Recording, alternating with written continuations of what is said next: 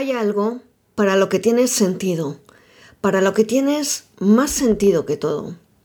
Hay un espacio que te está esperando, en el cual encajas como la pieza perfecta para la cual ese espacio estuvo siempre allí. Hay un para qué, vacío tal vez hoy, hasta el momento en el que las piezas encajan, hasta el momento en el que tú las haces encajar. Hay en ti, sin duda, sin ninguna duda, algo maravilloso que puedes entregar al mundo, algo que de hecho el mundo necesita de ti. Como piezas de un puzzle, el mundo está preparado para recibir exactamente aquello que le quieres entregar. Descubrirás que tienes la capacidad innata de trascender en otros desde lo más esencial de tu ser, desde tus dones, desde tu potencial. Hola, soy Eva Cerrolaza, mentora coach de prestigio, y te invito a convertirte en buscador de tu propósito de vida personal.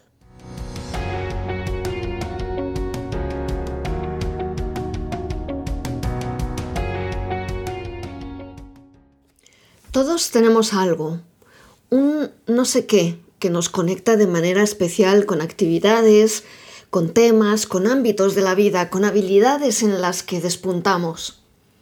Es tan natural que con demasiada frecuencia no lo vemos, no lo hacemos consciente.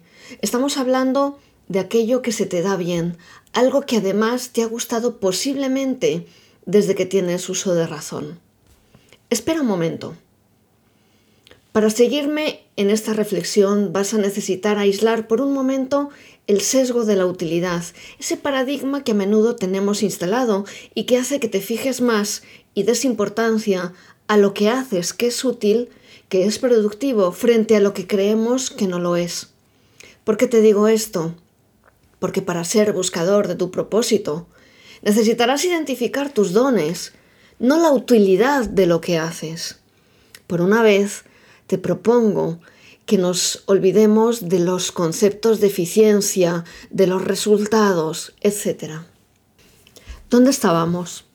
Así, ah, te estaba planteando la idea de que te creas en primer lugar que hay algo valioso en ti para el mundo. Y es algo realmente valioso. Esto tiene que ver, te decía, con aquello que de toda la vida se te ha dado bien. Algo que sin pensarlo te salía bien, incluso mejor que muchos. Como te vengo diciendo, ese algo materializado en acciones no necesariamente tiene por qué tener una utilidad, ni mucho menos laboral. Estamos hablando de ti, de tu esencia, no de tus roles. Identificar aquello que siempre ha formado parte de ti, con lo que has brillado sin esfuerzo, te ayudará a entender, por un lado, que lo que es natural te hace maravilloso y por otro te orientará hacia aquello que puedes entregar de la manera que quieras a tu mundo. ¿Y por qué debo hacerlo? Te preguntarás. es cierto, no tienes por qué, pero ¿sabes algo? Todos los seres humanos buscamos lo mismo, ser felices. Este es un concepto interesante, el de la felicidad, que tal Ben Shahar nos explica magistralmente en su obra La búsqueda de la felicidad. No es vivir una vida placentera, sino una vida integral con significado, con propósito, nos dice. La integralidad capta la esencia de la felicidad, nos hace por lo tanto felices hacer el bien, trascender en otros, la experiencia del bien integral. La felicidad entonces no es un punto de llegada, un estatus, sino un derecho que requiere de tu esfuerzo y también de una dirección, de una dirección correcta, nos apunta Shahar. Encontrar ese para qué nos da sentido y dirección. Representa la meta máxima hacia la cual trazamos nuestro proyecto de vida. Esto es nuestras metas, proyectos, el cómo construimos nuestra historia, qué hacemos con lo que somos ¿Qué queremos en nuestra vida? ¿Y qué hacemos con lo que nos pasa? Todo ello guiado por un propósito más grande que tú mismo y que a la vez no puede existir sin ti. No pasa nada si no lo has encontrado. Puedes convertirte en buscador. Hay buscadores que ya encontraron y que nos compartieron su experiencia con el propósito de ayudarte a ti hoy con el tuyo. Es el caso de Víctor Frankl, quien divulgó cómo la fuerza de un propósito personal en su cautiverio en el campo de concentración nazi de Auschwitz le llevó a sobrevivir al tener un motivo para ello. Es también el caso de Fernando Araujo, quien nos compartió en su libro El trapecista cómo su propósito sostuvo su salud mental y física durante seis años de secuestro por las FARC.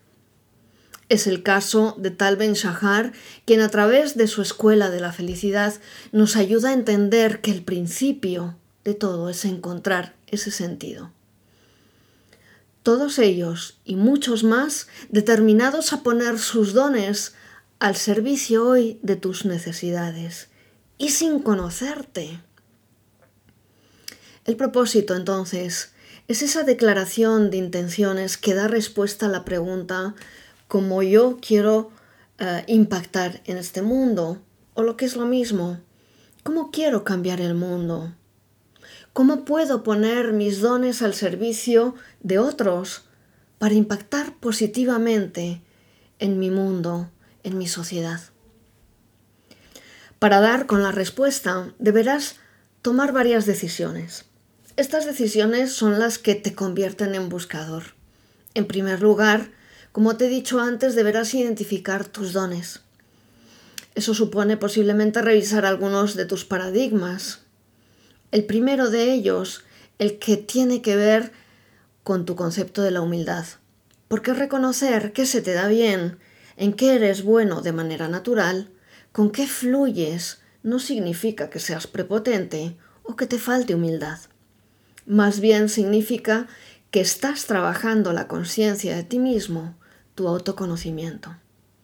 ¿Te ha pasado que con alguna actividad se te pasa el tiempo volando? Como ya sabes que el tiempo no vuela, esa es la sensación que tenemos cuando fluimos con algo. Ese fluir, en términos de Chichen Mihai, el flow, es la experiencia óptima que llega cuando la conciencia es congruente con las metas. Cuando estamos en flow nos dice no hay necesidad de preocuparse por la propia capacidad. En otras palabras, identificar tus dones y conectarlos a tu propósito y establecer coherencia con tus metas en la vida hará que fluyas. Y cuando uno fluye, el mundo suele fluir a su alrededor. Eso te hace feliz y al ser feliz, haces felices a otros. El propósito te hace fuerte y resiliente. Por si acaso se te ha ocurrido, no es un idealismo sin sentido, sino más bien un realismo con sentido. Estar conectado a él te permitirá relativizar los retos de la vida porque tendrás una mirada más amplia y sistémica de las cosas. Y eso te hará fuerte, con perspectiva y con mayor capacidad de recuperación. Un varapalo de la vida no lo es todo entonces, ni es el final, así sea duro y doloroso para nosotros. Tendrás un motivo para levantarte cada día, para superar los cansancios, los dolores, los desafíos y para enfocarte en las posibilidades que cualquier situación pueda ofrecerte en aras de cumplir tu propósito. A ti te tocará establecer esa relación entre lo que te pasa y tu propio propósito de vida. Comprender los retos como oportunidades, sin victimismo, eligiendo ser el protagonista de tu propósito, de tu historia, de tu vida. ¿Y qué pasa entonces entre el propósito de vida y el propósito de la organización a la que pertenezco? Es cierto, una organización tiene normalmente su propio propósito. Este se concibe como marco de referencia de la cultura, de los valores, de la propia estrategia de la organización. Tu propósito personal y el de tu empresa no se relacionarán por sí solas. Esa es tu responsabilidad. De nuevo, comprender de qué manera tu trabajo confluye con tu historia de vida, aporta a tu propósito o tu propósito a tu propio trabajo, es parte del ejercicio de tu liderazgo. De esta manera, por ejemplo, puedo tener un trabajo que no siendo directamente donde están mis dones de manera más directa al servicio de otros, sin embargo me proporciona la estabilidad económica para que en otros ámbitos de mi vida pueda ejercer esos dones y cumplir el propósito al que estoy conectada. Establezco una relación sistémica, por lo tanto, entre todos los elementos importantes que componen mi vida, incluido mi trabajo. Tu propósito te ayudará a tomar decisiones de manera ágil y coherente. Esto significa que puedo verificar de manera inmediata, ya que soy consciente de mi propósito, si las oportunidades que se me presentan son coherentes conmigo misma o no, con aquello que es importante para mí o no. Si me ofreces una oportunidad, por mucho dinero, en contravía de mi propósito, podré ser rica, pero descubriré tarde o temprano que no seré feliz.